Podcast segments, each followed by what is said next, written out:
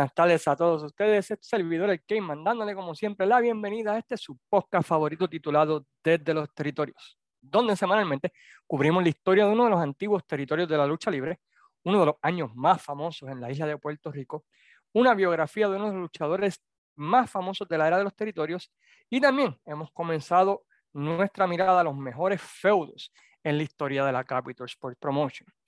Esta semana estaremos mirando a uno de mis luchadores favoritos de todos los tiempos y alguien que siempre ha estado en mi top 5. Estamos hablando nada más y nada menos que Randy The Macho Man Savage. En esta edición estaremos mirando desde el comienzo de su carrera hasta su debut en la WWF y la semana que viene miraremos su carrera hasta el año 1993, que es la época de los territorios que cubrimos aquí en la página.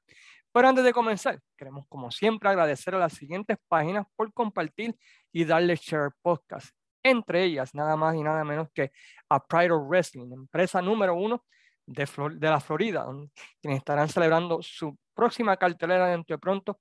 Pueden ir a su página en Facebook, también suscribirse en su canal de YouTube y ver cuándo va a ser esto y también su programa de televisión que lo están dando semanalmente a través de YouTube. Página Fiebre Wrestling, lo mejor de la lucha, Pico Reviews, Impacto Estelar, la página Fanáticos de la Lucha Libre School, el podcast La Vuelta y a cada uno de todos ustedes por sacar de su tiempo y escuchar el podcast y hacerlo uno de los favoritos.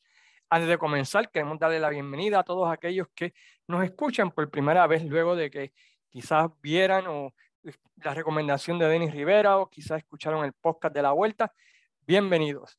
Mi nombre es Luis Cuevas. En este podcast junto a Luis Gómez, ambos cubrimos la historia de la lucha libre. Tenemos 97 episodios que pueden buscar ¿verdad? en cualquiera de sus plataformas digitales. Hemos cubierto los años 82 al 92 de la Capital Sport Promotion hemos cubierto la biografía del Invader, de Carlos Colón, hemos visto cerca de 50 territorios, así que si tienen un territorio favorito de la época de los 80, es con mayor seguridad que ya lo hemos cubierto aquí en el podcast, así que pueden buscarlo en cualquiera de sus plataformas digitales. Y bienvenidos y espero que este podcast sea de su agrado y gracias a todos aquellos que se han comunicado diciendo que les gustó mucho, ¿verdad? Por la entrevista con Denis Rivera y muchas gracias a Denis Rivera y también a la producción de la vuelta por el trato tan excelente que me dieron y el apoyo que le han dado a este podcast desde el principio. Pero vamos a lo que venimos. Como indiqué en el podcast de esta semana, estaremos hablando de alguien que para mí, desde el primer día que lo vi, eh, luchando rápidamente se convirtió en uno de mis favoritos. La primera vez que lo vi fue en, la, en ICW cuando lo están dando en el Canal 4 a través de Guapa Televisión y lo vi luchando contra Ronnie Galvin. Desde ese momento yo dije, mano, este tipo qué talento. El tipo podía hacerlo todo. Si querías un, bro, él podía darte un bro. Si querías una lucha científica, te la podía dar. Si querías algo aéreo, también. Y luego se le añadían las promos. Para mí, el primer peso pesado, que era el Toro Package, así este Randy Macho Man Savage, un tipo que para mí no, no existe una mala lucha de él porque el tipo siempre le daba el mil por ciento y a través del podcast vamos a estar hablando, especialmente la semana que viene, la, magnitud que el tipo hacía para que sus luchas ¿verdad? sobresalieran y cómo trataba él de robarse el show en cada lucha, especialmente durante su estadía en la WWF.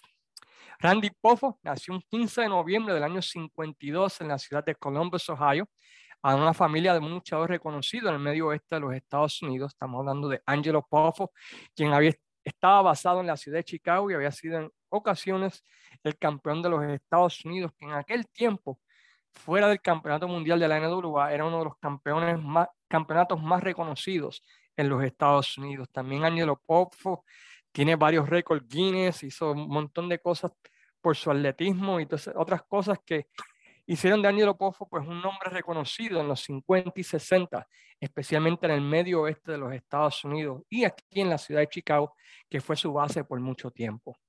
Durante su infancia se ve a Randy Poffo, o Randy Savage, de ahora en adelante para que entiendan, vivir en ambas ciudades, tanto en la ciudad de Columbus como en la ciudad de Chicago, con excepción de un año donde la familia pues se mudó a Hawái, ya que Angelo Poffo trabajó bajo el territorio de Ed Francis. Si quieren saber más de ese territorio de, de Hawái, pues pueden escuchar el podcast de dicho territorio.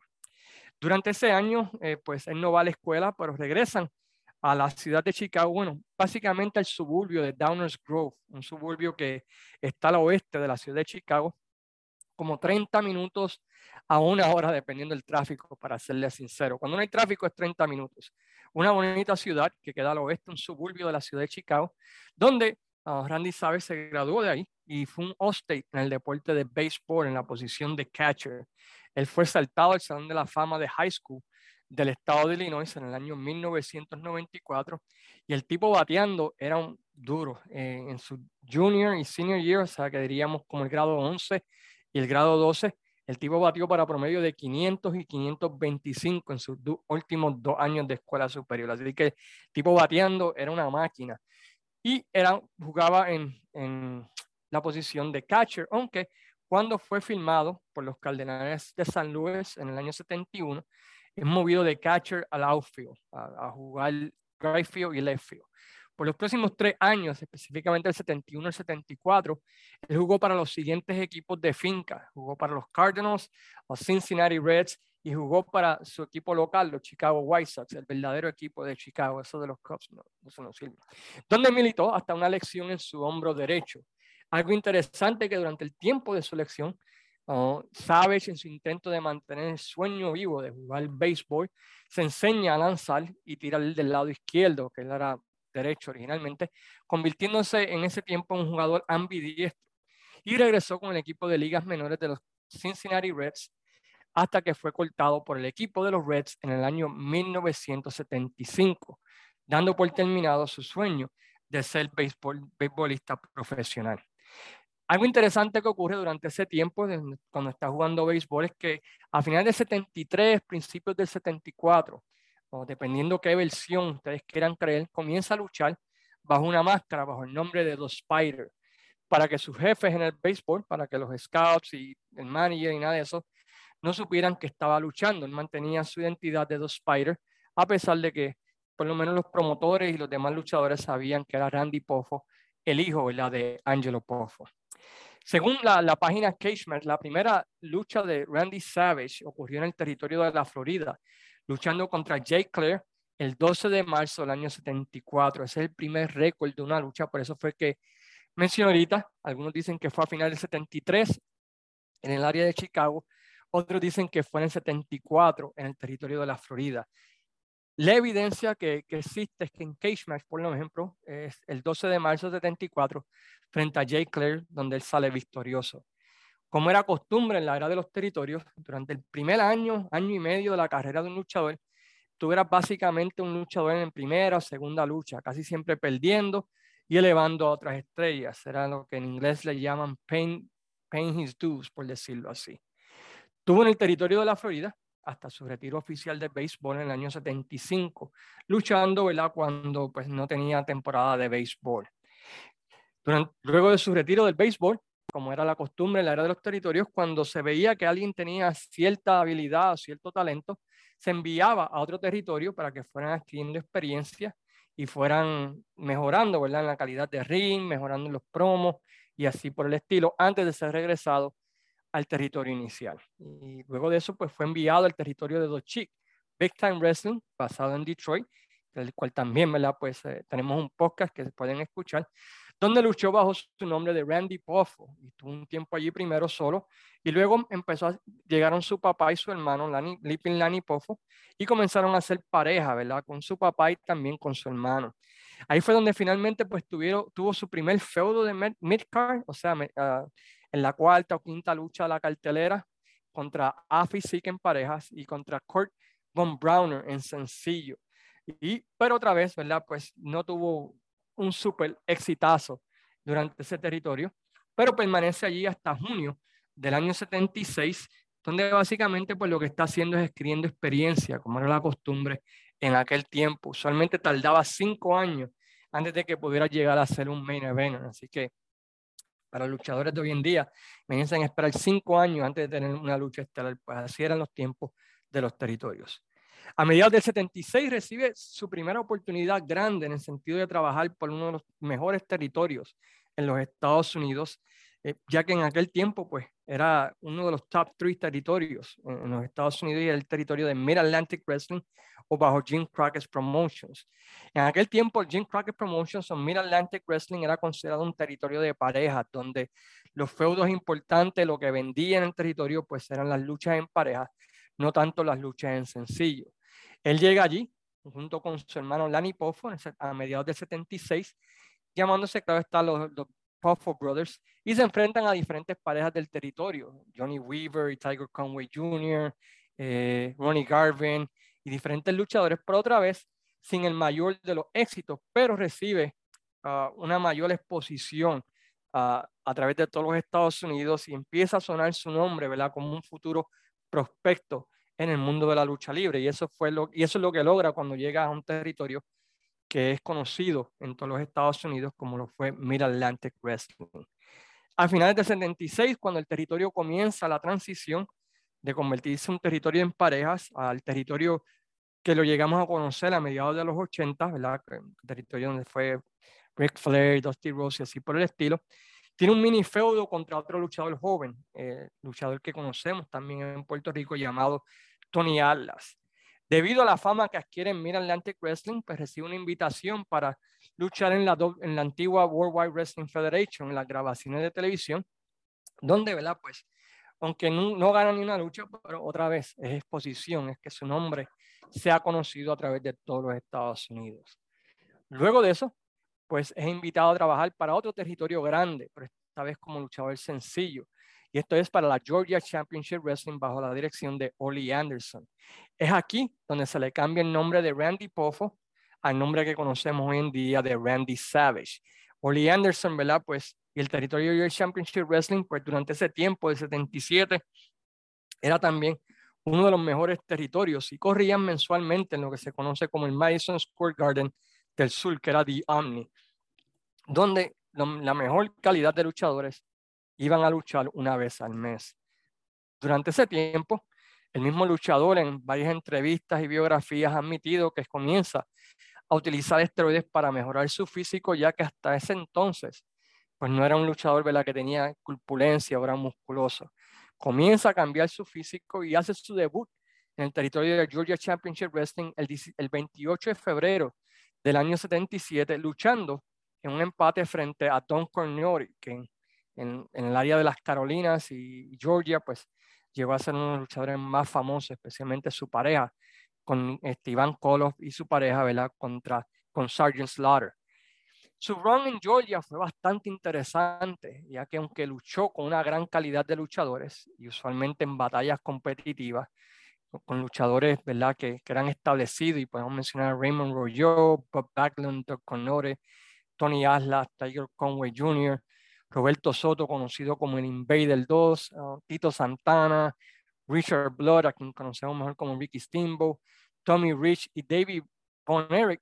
La realidad es que con excepción de una lucha frente a Thunderbolt Patterson, eh, en el evento estelar nunca pasó del midcard y nunca tuvo oportunidades titulares, lo que pues, fue frustrante, ¿no? Porque todo el mundo reconocía que, que en el ring eran pocos luchadores que eran como él en cuanto a tener el Toro Package. Desde temprana edad, todo el mundo sabía que había algo especial, ¿verdad? Con Randy Savage, pero por alguna razón, Oli Anderson, a pesar de que lo ponía en buenos feudos y buenas luchas, nunca le dio ¿verdad? esa oportunidad en el evento estelar y nunca tuvo oportunidades titulares mientras estuvo en el territorio de Georgia, lo cual, ¿verdad? Pues hace que Savage decida dar un paso atrás, por decirlo así, y abandonar eh, el territorio que tenía más spotlight, que era más conocido, que pues, donde tenía más oportunidades. Básicamente era como dejar la Capitol para irse a un independiente en los 80. Y se va a un territorio que quizás no era tan famoso como Georgia, pero donde podría por primera vez ser uh, luchador estelar. Estamos hablando del territorio de Nick Golas en Mid America, en Tennessee, el precursor de lo que llegamos después a conocer como Memphis y así por el estilo. Nick Golas era conocido, el territorio de Mid America era conocido como uno de los territorios, por decirlo así, como uno de los peores dueños en la industria del negocio, ya sea por sus pagas, el trato a los luchadores, malas decisiones a la hora de booking, eh, pero era la oportunidad de, de, Savage de poder llegar a ser estelarista. Así que Savage apostó en él y tomó el riesgo de dar un paso atrás, salir del spotlight de Mid Atlantic, Georgia Championship Wrestling e irse a este pequeño territorio en Tennessee llamado Mid America. Savage hace su debut en la empresa el 18 de enero del año 78, derrotando a Ben Alexander y rápidamente comienza su ascenso en los rankings de la empresa hasta que gana el título de la empresa el primero de marzo, derrotando a otro luchador que llegamos a conocer mucho en Puerto Rico, Don Kent, de los fabulosos canguros. Y luego de esto se embarca en dos feudos que ponen a Randy Macho Man Savage en el mapa de los Estados Unidos. El primero contra Dutch Mantel por ese campeonato de Mid America en toda clase de luchas, ambos luchadores jóvenes para ese tiempo probándose y eso fue un poco antes de que Dutch llegara a Puerto Rico con los vaqueros locos, así que pueden imaginarse, ¿verdad? Pues el estilo de Dodge en ese tiempo y contra otro joven luchador que llegamos a conocer más adelante como el miembro de una de las parejas más famosas, si no la mejor pareja de todos los tiempos, Bobby Eaton de los Midnight Express. Aquellos que vieron las luchas y vieron especialmente ese segundo feudo, dicen que lo que hacían en el ring Macho Man, Savage y Bobby Eaton era súper adelantado a la época. Muchos lo comparan a las luchas de Dynamite Kid y Tiger Mask en la WWF que causaron revuelo y cambiaron el mundo de la lucha libre. Lamentablemente, el territorio de Tennessee no permitía cámaras de video ni nada por el estilo, ni periódicos, ni revistas que cubrieran los eventos. Así que, lamentablemente, no tenemos videos de esas luchas. Pero tenemos que aceptar la versión de aquellos que estuvieron allí, inclusive Jim Cornette, ¿verdad? que en, su famoso podcast alaba estas luchas entre eh, Randy Savage y Bobby Eaton, donde estos hacían cosas ¿verdad? que nadie había visto en los Estados Unidos ya en 1978. Y entre los fans hardcore de ese tiempo, pues el boss, ¿verdad? Para Randy Savage era, olvídate, algo increíble. Ya para ese tiempo habían fanáticos, ¿verdad? Pues que eh, tenían fan clubs y habían newsletters y habían todas estas cosas, aunque no explotaron hasta los 80, ya en los 78 habían varios. Y lo que se mencionaba era, tienes que ver a este luchador Randy Savage. Eh, de Randy Savage es algo increíble. Y tenía ese, ese estigma, ¿verdad? A través de todos los Estados Unidos de que era la próxima superestrella. Sorpresivamente, durante el medio de esa reunión, divide su tiempo entre Mid America y el territorio de Atlantic Grand Prix en Montreal, Canadá, o basado en Canadá, donde su papá, Angelo Poffo, habían comprado un personaje, un porcentaje de la empresa, convirtiéndose en dueño, ¿verdad? Parte dueño de esta.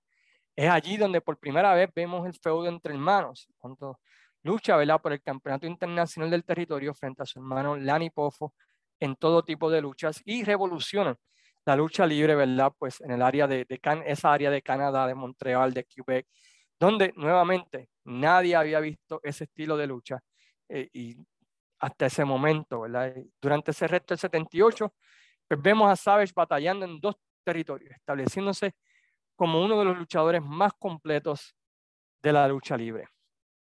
Eso lleva a que Big Time Wrestling, pues nuevamente lo traiga de vuelta y regresa, pero esta vez regresa como estelarista teniendo un feudo por el campeonato de los Estados Unidos, que era el campeonato más importante del territorio, frente a nada más y nada menos que Dochi en dos ocasiones, tanto en el Cup Arena como en otras carteleras De, ese territorio. Hace, aunque no gana el título, este, este feudo establece a, Randy Savage como un estelarista en la NWA y abre la posibilidad de que pueda ser utilizado como main event en todos los demás territorios de la NWA. Pero sucede algo que cambia el juego por completo. Desde el año 77 al 79, Angelo Poffo sorprende al mundo y abandona la NWA luego de tratar de tomar el control de la empresa Southeastern de Robert Fuller en una de las movidas más locas que existen ellos se fueron a la guerra, ¿verdad? Contra el territorio de Fuller. E inclusive, cuando la estaban perdiendo, ellos graban un video exponiendo el negocio donde sale Angelo Poffo, sale Ronnie Garvin, sale Bob Roop, sale Bob Orton, que en la vida real o en el territorio de Southeastern eran enemigos y salen ellos abrazándose y hablando y diciendo, mira, él y yo somos panas, vamos a este barbecue juntos y así por el estilo y graban este video donde ellos básicamente, ¿verdad? Pues le dicen a la NWA, si ustedes no notan el territorio, eh, vamos a sacar este video al aire fastidiando la lucha libre este, en el territorio.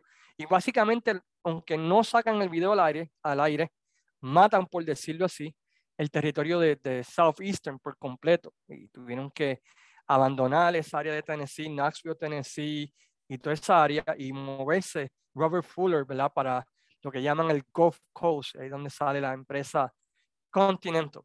Pueden escuchar más de esto en, en, el podcast que hablamos de Southeastern, ya que hablamos de 20 minutos de este tema, cual es uno de los más locos en la lucha libre. Y todo esto lleva a que la NWA, que en aquel tiempo pues era un monopolio, por decirlo así, baneara a todo el mundo que participó de esto. Poffo ya no podía competir en la NWA, Ronnie Galvin por dos años, Bob Orton tampoco.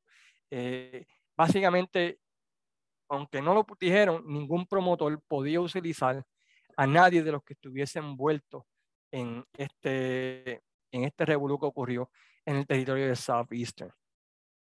Sin un lugar donde trabajar y pensando pues que la NWA tomaría represalia con sus hijos, metiéndolos en el undercard, especialmente Randy Savage, que como mencionamos a principios del 79, ya era visto como un futuro estelarista en la NWA, temiendo, ¿verdad? Pues que a Randy Savage lo castigaran por los errores de su padre, Angelo Poffo decide abrir su propia empresa, la International Championship Wrestling, con sus hijos y el resto de luchadores que se encontraban bajo castigo de la NWA, como Ron Garvin, Pez Wally, Bob Roop, eh, One Man Gang.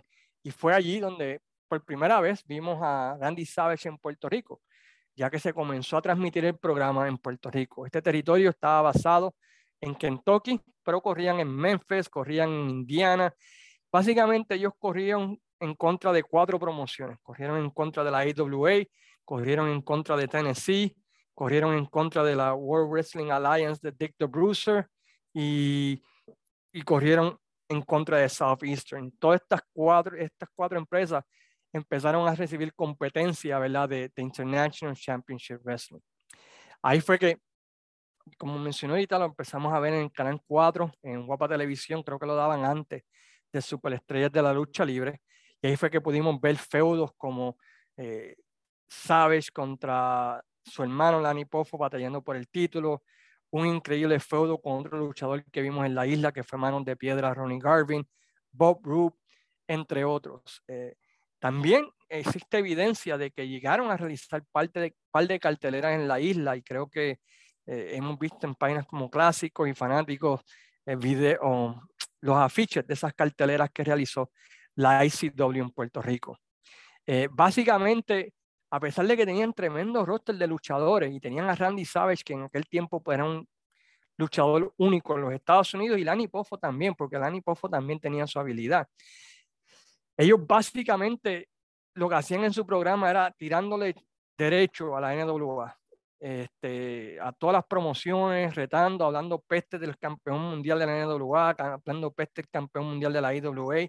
Esto le costó a Savage varias oportunidades, ya que tanto el territorio de San Luis como el de Jim Crockett querían usarlo, pero este era intocable, porque en, televisión, si ustedes ven alguna de esas promos, ellos se mandan, mano, y, y dicen, ¿verdad? Y se burlan de Don D, se burlan de Jerry Lawler, de Jeff Jarrett, de, I mean, de Jerry Jarrett, de cuánto lucha, de Dick the Bruiser, de cuánto luchador lo hay. Eh, incluyendo una de las cosas más famosas donde Randy Savage saca un artículo en un periódico y puso que retaba a Bill Dundee, a Jerry Lawler y, Jerry Gerald, Yamamoto, y también a Yamamoto, a una lucha contra él y si le ganaban les daría 10 mil dólares.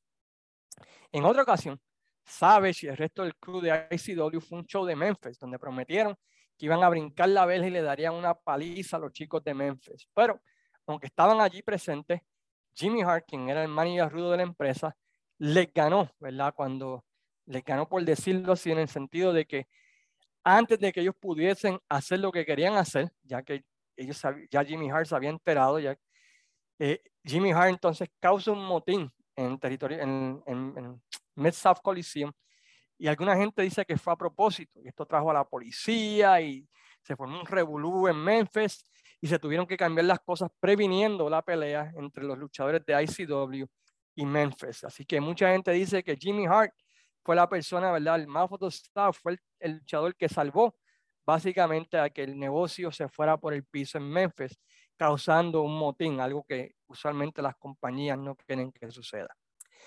Pero esto no termina ahí.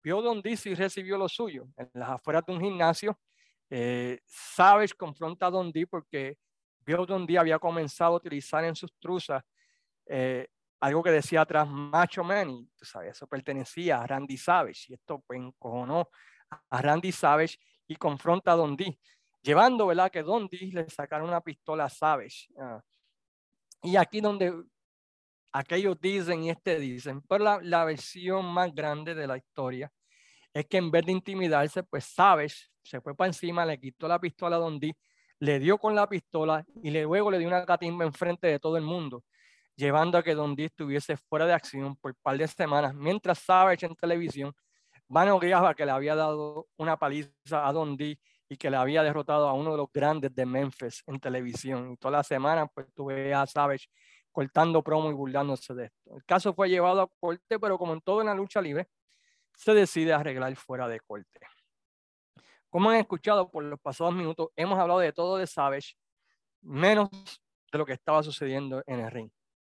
Y ese fue básicamente el, perdón, el problema de la ICW, que a pesar de tener a quienes muchos consideraban uno de los cinco mejores luchadores libra por libra en los Estados Unidos en aquel momento, estaban tan preocupados con los demás que se olvidaron de su producto, llevando a que las asistencias continuaran bajando.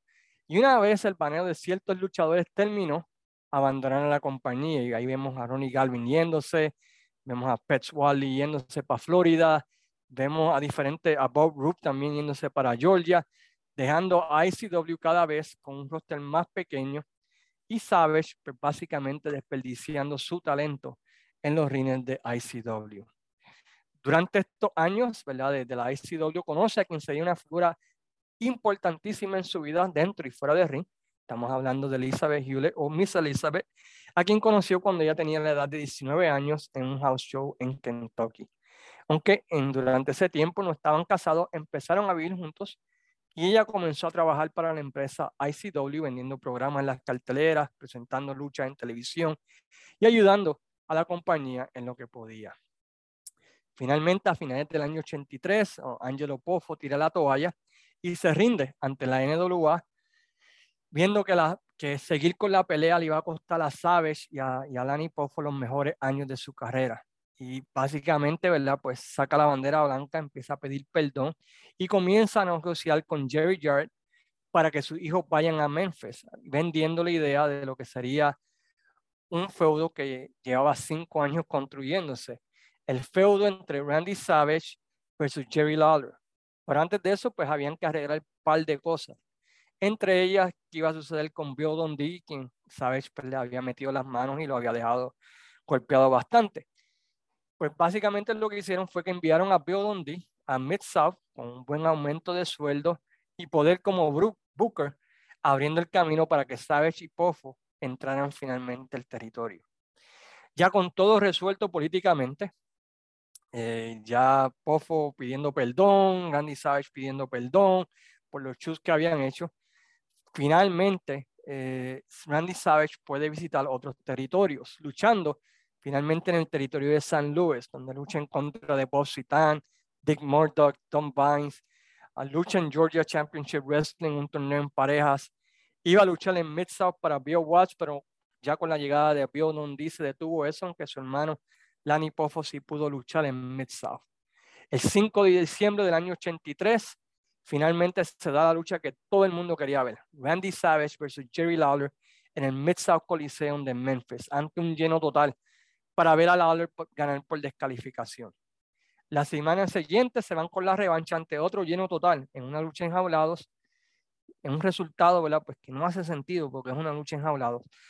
Lawler nuevamente gana por DQ inteligentemente, y esto es algo que, Memphis siempre se caracterizaba, ellos aguantan el bluff o la tercera lucha para más adelante. Y lo que hacen entonces es que establecen a Savage como este súper increíble luchador, gana el campeonato de Mid America de Terry Taylor. Esa primera corrida de Savage en Memphis es tremenda y un must para cualquier fanático de la lucha libre. Tiene increíbles luchas, no tan solo frente a Jerry Lawler, pero contra Austin Idol revive el feudo de sangre con Dodge Mantel, tiene un feudo increíble en pareja con los Rock and Roll Express, eh, con él y Poffo, que nos dio uno de los mejores visuales en la historia de Memphis cuando en una movida que en aquel tiempo no se veía, agarra a Ricky Moulton y ejecuta la rompecuello en una mesa dejando a Moulton por muerto. Ese primer run de, de Savage en Memphis, como digo, es uno de los mejores runs de un luchador rudo en una empresa en el territorio de Memphis. Durante su estadía en Memphis, llega a la isla de Puerto Rico en aniversario 84 para retar a la leyenda Pedro Morales por el título de Norteamérica, ganando este y convirtiéndose en el nuevo campeón. Al igual que en Memphis, decir que Savage causó un increíble impacto en su cuarta corrida en Puerto Rico es quitarle mérito al hombre, ya que nunca había venido un luchador en la isla con su estilo y el tipo tenía el paquete entero. Cuando el tipo brincaba del, del piso a la tercera cuerda y ejecutaba ese axe handle para fuera del ring, eso era algo que nunca se había visto en Puerto Rico, al igual que el codazo del cielo. Sabes, en la isla también produjo, sin lugar a dudas, uno de los momentos más memorables en la historia de la televisión puertorriqueña en cuanto a lucha libre se refiere, cuando atacó ¿verdad? Y, lastimó malamente a don Pedro Huracán Castillo. Y esto llevó a que Carlos Colón entrara y se formara ese, ese, ese, esa pelea a través de Bayamón con Hugo Sabino gritando, pégale Carlitos, pégale, dale Carlitos, dale. Uno de los visuales y uno de los momentos más increíbles en la historia de la lucha de Puerto Rico. Casi que 40 años después y todo el mundo se acuerda exactamente, ¿verdad? ¿Dónde estaba? cómo lo vio, el impacto que causó. Y esto llevó a una increíble riña con Carlos Colón, donde tuvieron increíbles luchas. Hay una, ¿verdad?, que está, que la hemos puesto en la página de los territorios, que pueden visitar ahí en Facebook. Y también está en YouTube, ¿verdad?, que es tremenda lucha. Esa rivalidad entre ellos fue muy buena, tenían tremenda química en el ring. Mientras pasaba eso en la isla, con Savage corriendo como loco, ¿verdad? Contra Carlos Colón y lastimando a Huracán Castillo. En Memphis, el dúo de King Kong Bundy y Rick Root atacaban a Jerry Dustin Lawler dándole una paliza, llevando entonces a que Lawler hiciera lo que nadie pensaba que iba a hacer. Llama a Savage para que hiciera pareja con él, para enfrentarse al binomio de Bundy y Root, teniendo un gran feudo, ¿verdad? Contra estos dos por los próximos meses. Esto parece que era la moda de la lucha en ese 64, el de enemigos juntándose para hacer pareja. Digo esto porque en Puerto Rico, pues claro está, lo vimos con Abdul y Carlos, en Crockett lo vimos con Flair y Dusty uniéndose para pelear contra este, McDaniel y Tolly Blanchard, y también pues lo llegamos a ver en Memphis. Sea como sea, esto fue un palo, ya que la gente, desde que llegó Savage, quería aplaudir a Savage, pero entendían que era rudo, así tenían que abucharlo. Pero ahora finalmente podían, ¿verdad? Pues aplaudir a Savage, quien tuvo una muy buena corrida como técnico. Pero, como todo, esto tiene que terminar. Este feudo culminó cuando luego de que Lawler y Savage dispusieran de Bundy Root, para sorpresa de absolutamente nadie, Savage traiciona a Lawler, renovando el feudo entre ambos, pero esta vez más caliente. Durante este tiempo, George Scott, quien era el booker de la WWF durante este tiempo, estaba buscando a alguien que pudiera ser el número dos de la compañía. Estaba buscando a alguien que pudiera ser el hombre que debajo de Hogan pudiera llevar la lucha, pudiera ser el que la gente pagara para ver luchar mientras disfrutaban de Hogan, ¿verdad? Haciendo las luchas cortas. Tenir era workhorse. Y Jimmy Hart entre otros, recomiendan nada más y nada menos que a Randy Macho Man Savage, porque lo habían visto en Memphis y sabían que el tipo era el paquete entero. El tipo podía luchar con cualquiera, cualquier estilo, adaptarse a cualquier estilo y podía hacer ese workhouse que la WWF estaba buscando. Así que George Scott le pide a Jimmy Hart que llame a Savage y le pregunte si está interesado, lo cual Savage indica, pues claro que sí. Pero Vince, Vince McMahon, debido a la reputación que tenía Savage, especialmente en esos años 79 al 83, donde Savage disparó y hizo cosas, ¿verdad? Que, que, que ningún otro luchador ha hecho en la historia y, y, llegado a ser main event. Las cosas que hizo Savage en la promoción ICW, en sus promos, son cosas que le hubiesen costado a cualquier otro luchador, ¿verdad? Una oportunidad de llegar lejos en, en el mundo de la lucha libre. Pero luego de hablar con mucha gente, finalmente Vince, Vince McMahon accede a traerlo pero Savage todavía tenía que tener unos cabos antes de poder firmar para la World Wrestling Federation. En Puerto Rico regresa el 2 de marzo del 85 y pone over limpio a Hércules Ayala perdiendo el título Norteamérica en la ciudad de Ponce. Regresa a Memphis y termina su run allí perdiendo una lucha donde el perdedor tenía que irse del territorio frente a Jerry Lawler el 3 de junio del año 85 en una lucha sin descalificación. Ya con todos los cabos sueltos, finalizados y la leyenda de Randy Machoman Savage en la WWF está a punto de comenzar. Y es aquí donde terminamos el podcast de esta semana. Y la semana que viene hablaremos de lo que es la leyenda de Randy Machoman Savage en la World Wrestling Federation. Estaremos hablando acerca de su feudo con Tito Santana, ese primer run contra Hulk Hogan, uno de los mejores ángulos de todos los tiempos, Mega Powers, Mega Powers Explode. Estaremos hablando también de su feudo con Ultimate Warriors, su retiro, su regreso para tener otro increíble feudo con Ric Flair en el 92 y luego pues su eventual salida de la WWF para irse a la WCW. Así que los invitamos la semana que viene a la segunda parte de nuestra mirada a la carrera de Don Macho Man Randy Savage en la era de los territorios, que cubre ¿verdad? desde su comienzo hasta el año 1993. Mientras tanto, como siempre les digo, visiten la página desde los territorios, suscríbanse, denle share si tienen un amigo que no han escuchado ese podcast y ustedes creen que le va a gustar, recomiéndenselo, ¿verdad? Y como siempre, muchas gracias a todos por el apoyo eh, que le han dado a este podcast desde el primer día y agradecemos de corazón todo lo que han hecho, ¿verdad? Por este podcast, entre ellos, ¿verdad? Por la gente de Pride of Wrestling, todos los demás compañeros de las diferentes páginas que esta semana pues manifestaron que están contentos porque iba a estar en la vuelta. Gracias de corazón, la realidad es que aprecio su amistad y de igual manera, ¿verdad? Pues yo también pienso, ¿verdad? Que su, el trabajo que ustedes hacen es increíble. Mientras tanto, los deja como siempre su gran amigo Luis Cuevas, el Cayman, diciéndole como siempre, sayonara, amigos.